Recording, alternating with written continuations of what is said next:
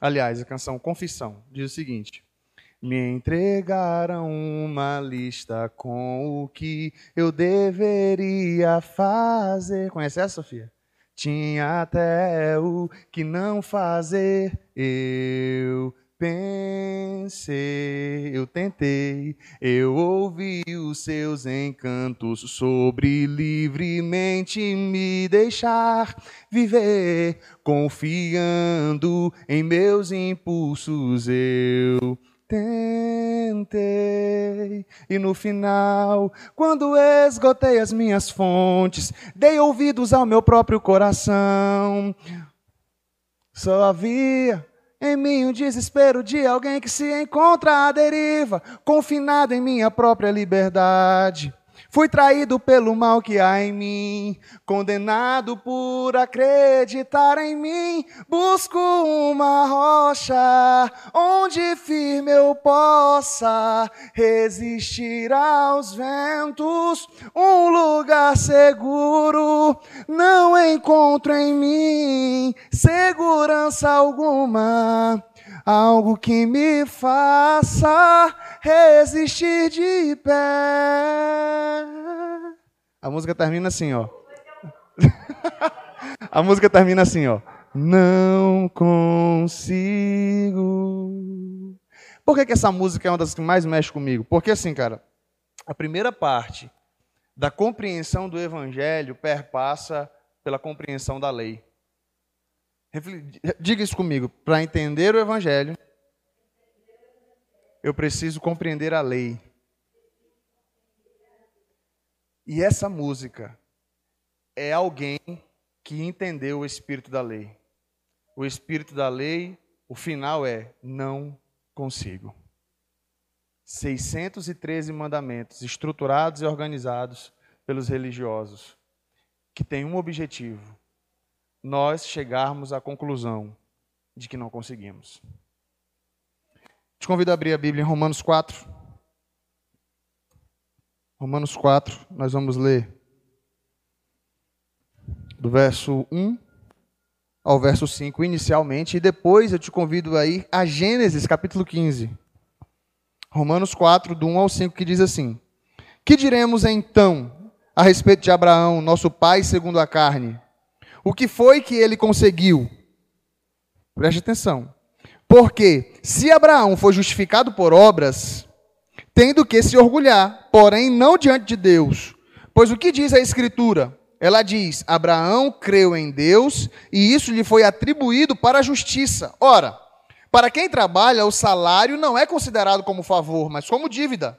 Mas para quem não trabalha, porém crê naquele que justifica o ímpio, a sua fé lhe é atribuída como justiça. Vamos lá para Gênesis? Deixa guardado aí. Deixa eu marcar aqui. Gênesis 1.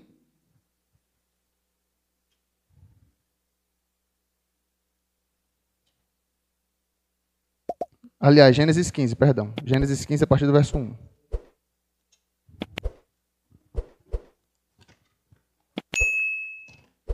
E eu quero que você reflita comigo, certo? A gente vai ver aqui a confirmação da aliança que Deus faz com Abraão. Preste atenção. Depois desses acontecimentos, a palavra do Senhor veio a Abraão numa visão, dizendo: Não tenha medo, Abraão, eu sou o seu escudo e lhe darei uma grande recompensa. Abraão respondeu: Senhor Deus, que me darás se continuo sem filhos e o herdeiro da minha casa é o Damasceno Eliezer? Abraão continuou: Tu não me deste descendência, e um servo nascido na minha casa será o meu herdeiro. Deus já havia prometido a ele que a descendência dele seria numerosa. Então Abraão já está meio triste aqui. É, versículo 4: Eis que a palavra do Senhor veio a ele dizendo: Esse não será o seu herdeiro, pelo contrário, aquele que será gerado por você, esse será o seu herdeiro. Então o Senhor levou para fora e disse: Olhe para os céus e conte as estrelas, se puder contá-las. E lhe disse: assim será a sua posteridade. Agora entra o versículo que Paulo citou lá em Romanos, no texto que nós acabamos de ler. Abraão creu no Senhor e isso lhe foi atribuído para justiça. Perceba que Deus fez uma promessa, Abraão já estava meio temeroso, né, triste, achando que o herdeiro dele seria o seu servo, e Deus agora confirma essa promessa. Por meio da palavra de Deus, Deus falou: Abraão, olhe para o céu, está vendo as estrelas? A sua posteridade vai ser dessa forma. E Abraão crê em Deus. E isso lhe foi creditado como justiça. Abraão não foi salvo por obras. Abraão não tinha nem ideia ainda de, que, de, de quem seria Jesus. É, Abraão, a lei ainda não havia sido dada. Então, como é que se deu a salvação dessas pessoas que não viveram na época da graça? A salvação deles era pela fé na promessa. Abraão creu em Deus, ou seja, Isaac, o filho da promessa, de onde viria é, é, a nação de Israel, de onde viria o redentor do mundo. Então, por inferência, Abraão creu em Cristo, porque ele creu na promessa da redenção do mundo. Vocês estão comigo? Deus havia dito ainda a ele, no início, que nele seriam benditas todas as nações da terra. Isso era uma promessa messiânica. Então, versículo 6: Abraão creu no Senhor e isso lhe foi atribuído para a justiça. Versículo 7. O Senhor disse também: Eu sou o Senhor que o tirei de Ur dos Deus para lhe dar esta terra como herança. Mas Abraão perguntou: Senhor Deus, como saberei que eu vou herdar essa terra? A Abraão já tinha crido. O versículo 6 diz que ele creu no Senhor e isso lhe foi atribuído como justiça. Mas, Senhor, que, que tem aí de algo palpável para a gente firmar esse pacto? Versículo 8. Mas Abraão perguntou: Senhor Deus, como saberei que eu vou herdar essa terra? O Senhor respondeu: Traga-me uma novilha, uma cabra e um cordeiro, cada qual de três anos, uma rolinha e um pombinho. Abraão trouxe todos esses animais, cortou-os pelo meio e pôs as metades umas diante das outras. Preste bem atenção nisso, parece que é uma parte chata. Talvez quando você passou por isso aqui, você falou, credo, cortar animal. Preste atenção na, na importância disso aqui. Abraão trouxe todos esses animais, cortou-os pelo meio e pôs as metades umas diante das outras. As aves, porém, não cortou pelo meio. Aves de rapina desciam sobre os cadáveres, porém Abraão as enxotava. Ao pôr do sol, um profundo sono caiu sobre Abraão. E grande pavor e densas trevas tomaram conta dele. Então o Senhor lhe disse: Fique sabendo com certeza que a sua posteridade será peregrina em terra alheia, será reduzida à escravidão e será afligida durante 400 anos. Nada disso havia acontecido ainda, Deus havia, estava dizendo a Abraão que aconteceria com Israel. Mas eu castigarei a nação que os escravizar. Depois eles sairão com muitas riquezas, e você irá para junto de seus pais em paz. Será sepultado em boa velhice. Na quarta geração voltarão para cá, porque a medida da iniquidade dos amorreus ainda não se encheu. Quando o sol se pôs e houve densas trevas, eis que um fogareiro fumegante e uma tocha de fogo passaram entre aqueles pedaços dos animais. Naquele mesmo dia, o Senhor fez a aliança com Abraão, dizendo. Aí agora aqui tem mais uma continuidade da promessa, onde Deus está dizendo que vai expulsar os povos e Israel vai assumir a terra. Mas eu quero que você guarde esse, essa, essa situação creu Abraão no Senhor, isso lhe foi acreditado como justiça. Deus traz, manda Abraão trazer alguns animais. Abraão corta esses animais no meio e faz uma espécie de corredor, certo? E lá na frente, depois que Deus faz a promessa, Abraão pega no sono e um fogareiro passa entre as partes dos animais. Beleza. Fechou aí? Nós temos aqui dois textos. Temos Romanos, capítulo 4, falando que creu Abraão no Senhor, isso lhe foi acreditado como justiça, e diz também que Aquela pessoa que trabalha, ela merece o seu salário, mas aquele que não trabalha, aquilo que ele recebe lhe é dado como favor. Primeira reflexão que eu gostaria de fazer com você. Se nós não merecemos, o que, que o texto de Romanos tem a ver com esse texto que nós lemos aqui? Só deixar marcado aqui. Primeira reflexão: a nossa aliança, ou a aliança que Deus fez conosco agora, ela é uma aliança semelhante à de Abraão. A aliança que Deus faz com a igreja hoje é semelhante à aliança que ele fez com Abraão. Reflita comigo, vamos lá. O que foi que Deus fez com Abraão? Havia uma, uma crença na época, um, um pacto que eles faziam.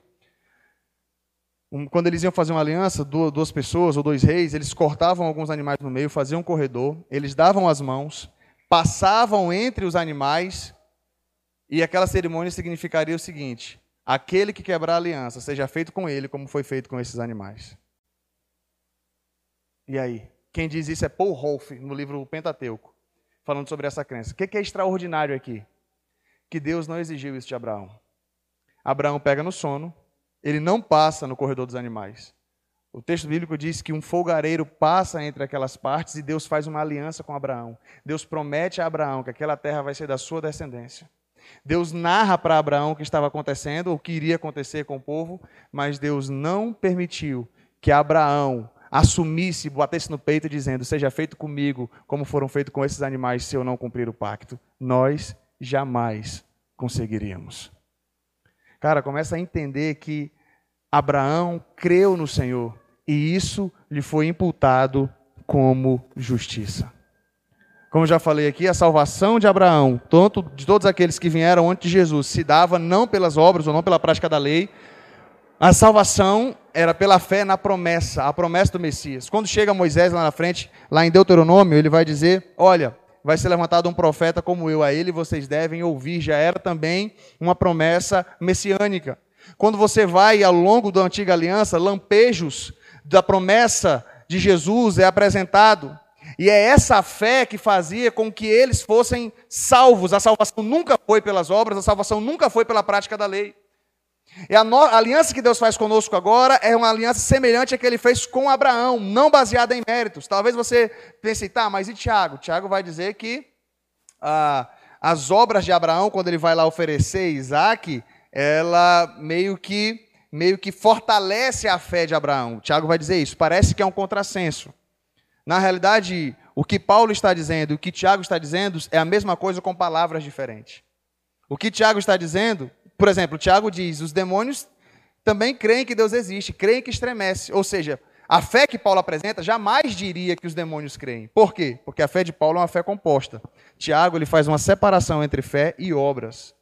Quando Paulo está dizendo que Abraão creu no Senhor, essa fé de Abraão é uma fé que já está incluso às obras é uma fé salvífica, é uma fé que está inclusa sofrer qualquer coisa por Cristo, vivenciar o Evangelho, vivenciar a, a, a vontade de Deus, a ideia é essa. Então vamos lá, a aliança que Deus faz conosco hoje é semelhante à aliança de Abraão. Por que, que existe então esse ato? Por que, que existe essa aliança de Israel no meio? A aliança de Deus com Israel é didática. A aliança de Deus com Israel é didática. Como assim? Deus quer ensinar algo para o povo. Deus quer ensinar algo não só para Israel, mas Deus quer ensinar algo para nós hoje, essa igreja. Vamos lá, Romanos capítulo 5. Você está no capítulo 4, você foi lá para Gênesis, né? Pode voltar para Romanos. Capítulo 5, versículo 20. A lei veio para que aumentasse a ofensa, mas onde aumentou o pecado, aumentou muito mais ainda a graça a fim de que, como o pecado reinou pela morte, assim também a graça reinasse pela justiça que conduz à vida eterna por meio de Jesus Cristo, nosso Senhor. Veio a lei para que a ofensa aumentasse. Como assim? Onde veio a, veio a lei para que a ofensa abundasse? Veio a lei para que o nosso pecado fosse escrachado. O único objetivo da lei é: Adão quebrou um pecado, o ser humano quebra Quantos, quantos mandamentos tiver o ser humano é capaz de quebrar? Porque alguém poderia dizer assim: caramba, um, um mandamento só. Um mandamento só e Deus vai condenar toda a humanidade? Para você achar que você não é bonzinho, ele manda logo meio mundo. Não é só os dez mandamentos, não. Se você pega toda a lei, né, tem os dez mandamentos foram escritos nas tábuas, mas tem todos os outros mandamentos. Leis acerca da lepra, é, leis civis, leis religiosas, leis cerimoniais, todo tipo de lei. O ser humano é capaz de quebrar todas elas. Você jamais conseguiria. Você jamais conseguiria. E a lei não é ruim, a lei é boa. Ruim somos nós. Jesus vai dizer: Eu não vim abolir a lei, eu vim cumprir. Eu gosto de falar isso. Jesus está dizendo: Eu vim fazer o que vocês não conseguem fazer. Jesus não veio suavizar. Jesus não veio aliviar. Jesus não veio assim para dizer: Ei, esse está difícil para vocês, vamos ignorar isso aí. Não. Jesus ele veio fazer o que nós não conseguimos fazer. A lei de Deus é perfeita, nós é que somos ruins e não conseguimos cumpri-la. Então, se a lei é didática, aí tá. Aí tem uma coisa que me machuca demais quando eu vejo a teologia da prosperidade. Só abrir um parêntese aqui. O que é a teologia da prosperidade? A galera dizendo que você vai ser abençoado, onde você pisar você vai receber, onde você tocar você vai, vai alcançar. Porque esses textos estão baseados na antiga aliança. Os caras querem as bênçãos da antiga aliança, mas não querem as maldições.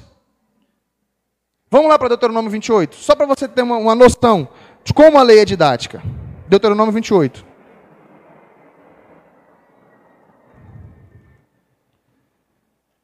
E veio a lei para que a ofensa abundasse, para que você. A, a, ideia, gente, aqui, a ideia da lei é a galera falar assim: Senhor, eu não consigo. Tem misericórdia. A gente clama assim: quem poderá me defender? Quem poderá me defender? Os caras não entenderam nada, sabe por quê? Porque eles aumentaram o jugo. Quando Jesus chega, os fariseus estão achando que merecem salvação, os fariseus estão achando que são bambambam, bam, bam, estão condenando algumas pessoas, estão achando que conseguem agradar a Deus pelo cumprimento da lei. Por isso que Jesus tem que ser tão duro com os fariseus. Mas vamos lá, Deuteronômio, capítulo 28. E muita gente hoje, na nova aliança, fica pegando as promessas daqui para ficar defendendo a teologia da prosperidade. Né? Olha aqui, ó, as bênçãos decorrentes da obediência, Deuteronômio 28.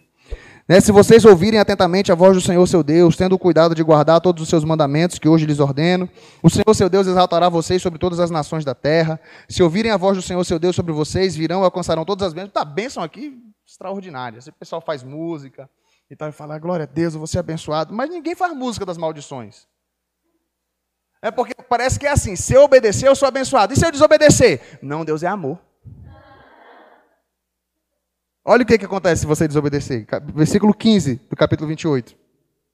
Porém, de Deuteronômio, tá?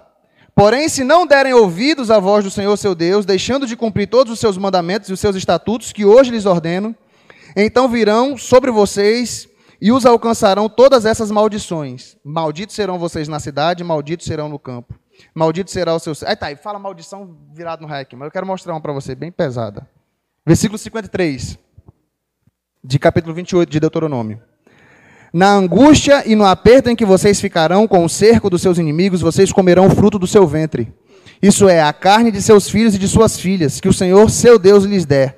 O mais sensível dos homens o mais delicado no meio de vocês será mesquinho para com seu irmão e para com a mulher que ama, e para com os outros filhos que ainda lhe restarem de modo que não dará a nenhum deles da carne de seus filhos que ele comer, porque nada lhes restou na angústia e no aperto com que os inimigos apertarão vocês em todas as suas cidades.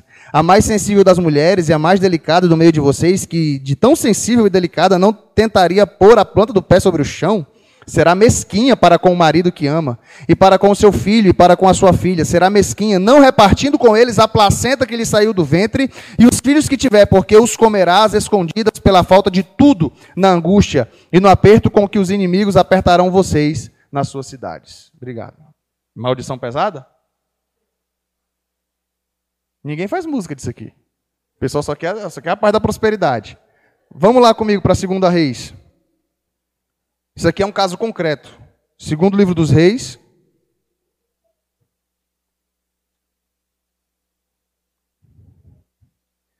Segundo livro dos Reis, capítulo 6.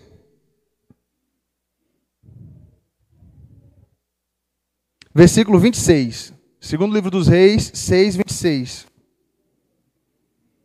Quando o rei de Israel vinha passando, andando sobre a muralha, isso aqui houve um cerco de Samaria e o povo estava sem comida dentro da cidade. Samaria havia cercado Israel. Quando o rei de Israel vinha passando, andando sobre a muralha, uma mulher gritou: Ajude-me. Aliás, perdão. Eles estavam em Samaria e a Síria cercou a cidade de Samaria, certo? Então, quando o rei de Israel vinha passando, andando sobre a muralha, uma mulher gritou: Ajude-me, ó rei, meu senhor. Ele respondeu: Se o Senhor Deus não ajudar você, com que eu poderei ajudá-la? Com a eira ou com o lagar? E o rei acrescentou: Qual é o seu problema? Ela respondeu: essa mulher me disse: o seu filho para que hoje o comamos e amanhã comeremos o meu. Assim cozinhamos o meu filho e o comemos. Mas no outro dia, quando eu disse a ela: o seu filho para mim, para que o comamos, ela o escondeu. Ao ouvir as palavras da mulher, o rei, o rei rasgou as suas roupas. Como ele estava andando sobre a muralha, o povo olhou e viu que por baixo, sobre a pele, o rei estava usando pano de saco. Só aqui. Só um cumprimento da maldição que Deus havia falado se o povo não obedecesse. O povo de Israel era uma oscilação terrível. Aí a galera quer pegar para os dias de hoje as bênçãos decorrentes da obediência, mas as maldições decorrentes da desobediência, não. Nós estamos na época da graça. Jesus já levou a maldição. E sabe o que eu acho mais interessante? Porque é uma mente muito pequena achar que Jesus morreu na cruz para dar carro, casa, moto, dinheiro. Cara, isso é uma visão tão mesquinha, tão pequena, tão medíocre e os coachings evangélicos estão pegando o microfone para falar isso. Você é um vencedor, Deus vai te dar a casa da tua praia que você quer, fazer a sua viagem no cruzeiro e comprar o seu Porsche. Cara, isso não é o evangelho. Isso não é o evangelho. Isso é, isso é, é essas promessas que Deus fez com Israel Era o Israel criança, poderíamos dizer, eu costumo dizer assim, que era mais ou menos Deus querendo ensinar algo para Israel, é igual eu e a Isabela. Tem muitas coisas que a Isabela enfrenta que são questões didáticas, que eu estou ensinando para a Isabela. De maneira que não vai fazer sentido ela chegar na faculdade né, e falar assim: e aí, papai, se eu tirar a nota 10, o senhor vai me dar a bicicleta? Não tem lógica. Porque ela já vai estar madura, né? Fazendo faculdade, ela já sabe o que ela quer, hipoteticamente. Não faz sentido eu ficar cobrando que ela tire nota, né? Não, assim, se passar no vestibular, você ganha um carro. Mas eu, eu, particularmente, nunca precisei disso. Meu pai falava assim, é sua obrigação. Eu falava, é, quer ser alguém na vida? Quero, então estude. Senão meu filho vai ficar andando de bicicleta a vida toda, com a bicicleta que eu te dei quando você era criança. Cara, não faz sentido, não faz sentido alguém que está na faculdade, que já está pensando no que, no que quer ser, o pai fica ali o tempo todo, e aí, meu filho, você quer? Essa pessoa não amadureceu, simplesmente não amadureceu. Aí o que está aqui o crente? Deus falando: Meu filho morreu por você. Eu te dei o melhor, você tem toda a eternidade ao meu lado. Você tem tudo. Eu tenho um céu preparado para você, tenho um lugar preparado para você, a eternidade, aquilo que olho não viu, olhos não viram, ouvido não ouviu, ninguém é o que eu tenho preparado para ti. Aí você fala, ah, eu queria a bicicleta no final do ano. A, a, a, a situação, é, a, a visão é tão medíocre que é aquela criança que fala assim: Papai, se eu obedecer, o senhor me dá o pirulito? Sim, mas se você desobedecer, você vai ter uma surra. Ah, não, papai é amor. É assim, sabe? É, é uma birra que, que muitas vezes a galera faz e não percebe que qual é a ideia aqui? Deus falando para Israel: se vocês forem obedientes, eu vou abençoar vocês. Isso vai ser um sinal para as outras nações. Agora, se vocês desobedecerem, vocês serão amaldiçoados. E a galera só desobedecia e vinha maldições. A ideia, do, o, que, Deus queria que essas pessoas fizessem é: tem misericórdia de nós. Tem misericórdia de nós, mas era uma constante. O povo vivia caindo e pecando e voltando. Certo é que houve um momento em que a promessa de Deus se cumpriu. Jesus veio. E agora ele está dizendo: olha, tem uma nova aliança firmada com vocês. E é uma aliança semelhante à aliança que eu fiz com Abraão. Todo aquele que crê será salvo. Agora eu não estou exigindo de vocês um cumprimento de leis, agora é diferente, vocês precisam crer no sacrifício daquele que morreu por vocês. É o próprio Deus vindo, assumindo a nossa culpa, assumindo a nossa condenação. O salário do pecado é a? Jesus morreu por nós. Jesus morreu por nós. E agora a única coisa que a gente precisa fazer agora, a partir do momento que o Espírito Santo mora dentro de nós, é viver em santidade, é viver em obediência, não querendo barganhar com Deus. Não assim, ah, se eu obedecer, eu tenho o céu, se eu desobedecer, ele vai me dar o inferno. Se eu obedecer, eu sou abençoado, se eu desobedecer, eu sou amaldiçoado. Não. Eu não obedeço pelos presentes que ele me dá. Eu obedeço porque eu sei que ele me ama. E se ele está falando que é assim, cara, é assim que vai ser. Se ele está falando para você se guardar sexualmente até o casamento, não interessa o que a mídia está falando. Não interessa o que você ouve no encontro com Fátima Bernardes. Não interessa o que Malhação e o que o BBB está ensinando. Sei lá quais são o que, o que você ouve e, e que às vezes pode mexer com a sua cabeça. A faculdade, as ideias, os cientistas, né, o que a psicologia está falando, não interessa, cara. Se essa galera contraria o que Deus está dizendo, esquece. Se Deus falou por meio da sua palavra, que o ideal é guardar sexualmente para o casamento, não interessa o que a psicóloga vem falando de ciência. Deus falou, cara, está falado. Acredite, isso é fé. Isso é fé. Não, mas a ciência diz que é importante ter algumas experiências. A minha maior tristeza, cara, é porque quando eu casei com a minha esposa, teve alguém, teve pessoas crentes, né? Ai, tadinho, eles não sabem nada. Porque nós casamos virgem. Eles não sabem nada. Que, danado de tadinho. Eu falei, glória a Deus. Poxa, eu queria ser assim. Acho que muitos tinham que falar assim, caramba, poxa, eu não consegui, velho, mas, poxa, que maravilha, que Deus abençoe vocês, né? Eu queria, queria ter. Essa é a sensação, não é? Que pena, coitados. Essa é a mentalidade do mundo, velho. Aí muitas pessoas falaram assim, caramba, e agora? Poxa, já tive experiência, e aí? Não, Deus, Deus transforma maldição em bênção, mas consequência sempre tem. Tudo tem consequência na vida da gente. Agora eu vou falar para vocês, que eu durmo de boa com a minha mulher, eu falo, cara, eu posso fazer mal do jeito que for, que eu sou o único dela. Vai ficar pensando assim, ah, o fulano fazia melhor. Não tem isso, velho. Vou ter que cortar isso aqui, viu? Não tem. Deus perdoa, perdoa, mas a consequência fica. Estou falando com vocês. Então, se tem pessoas que não tiveram experiência ainda, guarda, se guarda, vai dar tudo certo. Estou falando só um exemplozinho aqui, tá? Mas, velho, a gente obedece a Deus porque a gente. Eu estou falando aqui pensando aqui. Deus sabe o que faz. Deus sabe o que faz. Essa mídia que diz que não tem problema se relacionar sexualmente antes do casamento é a mesma mídia que fala: se não gostar, meu filho, separa. Você pode casar com 300 se quiser. É a mesma mídia que ensina isso. E se no final da vida você chegar e não tiver ninguém para te dar colo e você passou pela mão de meio mundo de gente, não tem ninguém que co compartilhou a vida com você, ele vai dizer assim: olha, tem um ótimo profissional aqui que você pode conversar com ele, ele vai te ajudar psicologicamente. É isso, velho, não tem vida. É o prazer para agora e se lasque depois. Agora não é o que Deus quer. Então existem mandamentos que a princípio Deus fala assim: olha, você, Isabela, papai falando para Isabela, né? Linda do papai, ela olhou para mim. Se você obedecer, tá tudo certo. Se desobedecer, tem um pampanzinho. O pampanzinho lá, um, os dois dedinhos na mãozinha dela assim, então bem, bem suave, só para é mais emocional do que físico. Só para ela sentir que o papai está chateado.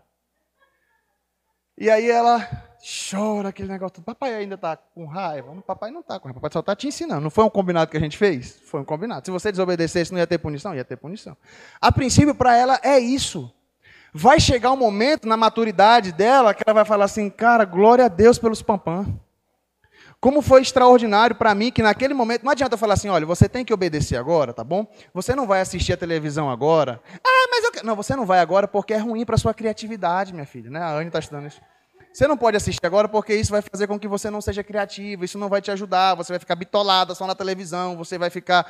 Então, e, e a, a, gente começou a diminuir as telas dela, tem, é perceptível a criatividade da Isabela, ela, ela desenvolve. Está tá compondo até música, menina, com três anos de idade.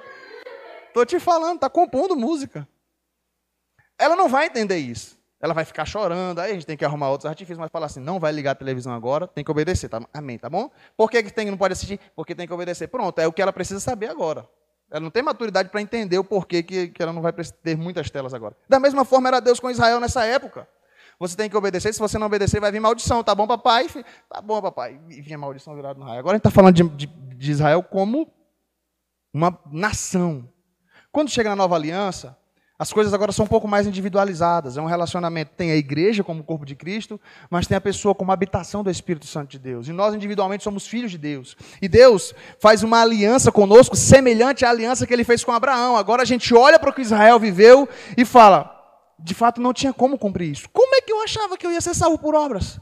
Como é que eu achava que eu ia conseguir carregar esse, todos esses mandamentos? Aí Tiago vem e fala: olha, se você descumpriu um mandamento, você descumpriu todos. Não tem aquele cara que está conseguindo, está chegando, está chegando. Isso, aquele que está ignorando os pecados de enquanto ele era criança. Porque a Isabela já pecou, foi muito, ela nem sabe, mas pecou. O salário do pecado é a morte.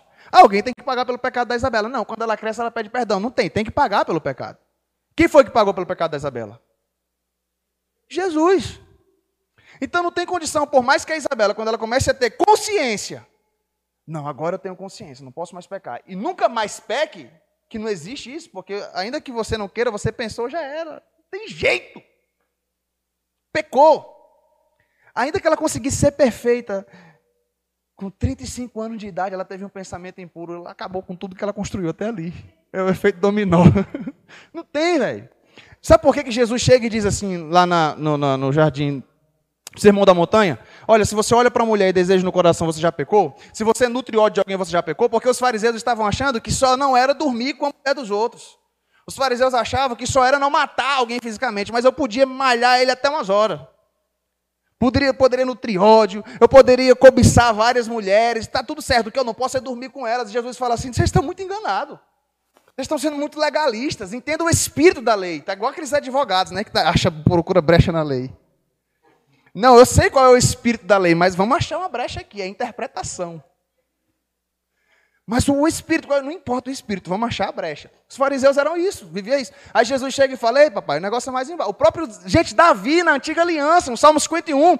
Eu sei que o Senhor não se agrada de holocausto de sacrifício, senão eu te daria. O que o Senhor quer é um coração quebrantado e contrito. Cara, Davi tinha pecado com Batseba, ele poderia pegar quantos animais pudesse, ele era rei. Manda para o sacerdote, sacrifica. O pecado está apagado, mas Davi sabe que o que Deus quer não é isso. Deus quer um coração quebrantado. Deus quer um coração arrependido. Davi entendeu o espírito da lei. Davi não era legalista na antiga aliança. Aí vem os fariseus agora vivendo esse legalismo. Aí Jesus chega e fala: Ei, papai, o negócio é mais embaixo. Adultério não é só o ato consumado. Pensou, lascou-se. Ah, eu estou com ódio do cara, matou, isso é pecado de homicídio diante de Deus. Então não tem ninguém, ninguém, ninguém escapa. Jesus está explicando agora o espírito da lei. Aí chega para a igreja e fala: tá vendo? Aqueles que foram salvos em Israel nunca foram salvos por obras, porque ninguém nunca conseguiu viver. Até Moisés, aí, que se relacionava com Deus face a face, não entrou na terra prometida porque Deus mandou ele falar a rocha e ele bateu na rocha. Pecou. Você acredita que Moisés foi salvo? Eu creio. Ah, porque ele cumpriu todos os mandamentos? Não, porque ele cria na promessa do Redentor, do Messias que viria. Todos aqueles que vieram de Jesus foram salvos porque criam na promessa, porque tinham a fé na promessa. Por inferência, eles estavam crendo em Jesus. Jesus diz: Eu sou o caminho, a verdade e a vida, e ninguém vem ao Pai senão por mim. Só Jesus. E aí, já caminhar para a finalização. A pergunta que eu faço a você é: Quer aceitar o presente? Você prefere tentar pelos seus méritos ou prefere aceitar o presente? Você prefere tentar pelos seus méritos ou prefere aceitar o presente? Quando eu falo você jamais conseguiria, eu estou falando para aqueles que aceitam o presente. Aquelas pessoas que não aceitam o presente, a resposta, a, a resposta é: você jamais conseguirá. Aquelas pessoas que tentam viver pelos seus méritos, aquelas pessoas que acham que são salvos por obras, aquelas pessoas que acham que alcançam o favor de Deus por quem elas são, pelo que elas fazem, jamais conseguirão. A cruz quebra o nosso orgulho. Ao mesmo tempo que a cruz é o presente extraordinário de Deus, ela quebra com o nosso orgulho. Ela quebra com o discurso coaching. Ela está dizendo: não acredite em você. O Evangelho diz: não confie em você. O Evangelho diz: não é por você. O Evangelho diz: é por Deus, é para a glória de Deus, é por quem Ele é. E Ele te ama não por você intrinsecamente, mas Ele te ama porque foi Ele quem te fez. E a nossa necessidade está nele, cara. Por isso que o ser humano pode conquistar o mundo, pode conquistar o que for, cara. Ele precisa de Deus. Sabe, eu estava falando para a Anne depois que o PSG foi eliminado agora na Liga, na Copa dos Campeões. Aí eu falei para a Anne assim: tá vendo, Neymar? Rico, pode de rico. Mas o que ele queria era ser um pouco mais bem sucedido. Ele ainda sonha em ter uma Copa do Mundo. Ele ainda sonha em ser o melhor do mundo. O cara tem dinheiro, tem dinheiro, tem dinheiro, mas e as realizações? Aí eu vou um pouco mais além. Ainda que ele alcance essas realizações, vamos supor, Cristiano Ronaldo está ficando velho agora. Já conquistou tudo, está faltando talvez uma Copa do Mundo com Portugal. Não tem ainda, né? Talvez ele pode chegar no final da vida e de repente sentir um pouco da vida vazia, um cara que não toma Coca-Cola, velho. Um cara com sacrifício, né? a, a, a, a nutricionista aqui. o cara que faz sacrifícios extraordinários para chegar onde ele chegou. E ele pode chegar ao final da vida, sentir aquela sensação, aquela sensação de frustração e achar que aquela frustração é porque não tem uma Copa do Mundo com Portugal. E no final das contas, a sensação é: Está faltando o essencial, velho. Nós somos criados para Ele. Nós somos criados para Ele. É só Deus que pode nos satisfazer. É só Ele que pode nos saciar. Então, essa busca que o ser humano muitas vezes tem, essa tentativa, não, eu vou alcançar pelos meus méritos, eu vou por mim mesmo, é uma tentativa de adoração a si mesmo. Ninguém vai chegar no céu e Deus vai dizer assim: e aí, o que, é que você. Rapaz, eu suei, estou aqui, papai. Foi pesado, hein? A cruz estava pesada. Mas cheguei, glórias a mim. Não tem isso. Nós vamos chegar lá. A cruz é pesada? Cruz é pesada porque faz parte da vida do discipulado. Jesus mesmo falou: olha, aquele que quiser vir após mim, negue-se a si mesmo, tome a sua cruz e sigam. O que ele está dizendo é: existe sacrifício, mas não é por causa desse sacrifício que nós vamos chegar lá. Esse sacrifício é simplesmente um reconhecimento de quem ele é e por ele eu faço tudo. Se ele entregou a vida dele por mim, eu não posso negar a minha vida a Ele. Se Ele fez tudo por mim, eu não posso negar o meu tudo por Ele. É uma consequência. As boas obras são consequências da salvação. Então, quando você crê em Jesus, como Abraão creu, quando essa fé também é imputada sobre nós como justiça, automaticamente a nossa resposta é: Senhor, eis-me aqui. Quando Deus te pedir Isaac, você vai entregar. Se você crê em Jesus, se você tem essa fé salvífica, a mesma fé de Abraão, quando o Senhor te pedir o teu melhor, quando o Senhor te pedir a tua vida, quando o Senhor te pedir a tua promessa, quando Ele te pedir o que for, você vai falar assim: Eu confio, a minha vida é dele. Senhor, é todo teu. Eu finalizo dizendo que a nossa capacidade vem de Deus. Aquilo que, aquilo que os coachings falam, né? Deus acredita em você, o que você deve acreditar em você. Na realidade, eu formularia, né? Eu reformularia essa frase. Eu diria, realmente você é capaz, mas a sua capacidade não é intrínseca a você. A sua capacidade vem de Deus. O próprio apóstolo Paulo falou: não que sejamos capazes por nós mesmos, mas a nossa capacidade vem de Deus. A sua alegria, a sua satisfação, a sua vocação é um presente de Deus. Aquilo que você faz e que as pessoas te aplaudem pelo que você faz, você faz bem feito. Você pega esses aplausos e fala assim: obrigado. Obrigado pelo talento. Obrigado pela vocação. Obrigado pelo propósito. Porque se fizer isso só pelo dinheiro também não faz sentido algum. Mas qual é o propósito? Cara, as pessoas do mundo têm refletido sobre isso. As pessoas no mundo falam. Pessoas infelizes são aquelas que fazem apenas pelo dinheiro, ganham dinheiro e falam qual o propósito. Gente que não tem Jesus. Pessoas que não têm Jesus, que começam a perceber que a verdadeira alegria está no servir. O dinheiro é como consequência apenas, mas a alegria está em servir com a vocação que o Senhor te deu. Então não é você, é Deus. É aquilo que Ele faz em você e por meio de você. E aí, como eu não posso finalizar sem falar sobre visão no reino, essa é a visão no reino. Esse é o foco no reino de Deus. Tudo aquilo que Ele fez, você pega isso e fala: como eu vou viver? Se ele deu tudo dele por mim, eu vou dar o meu tudo por ele. A sua vocação, o seu trabalho, a sua profissão, tudo, Senhor, está a teu serviço.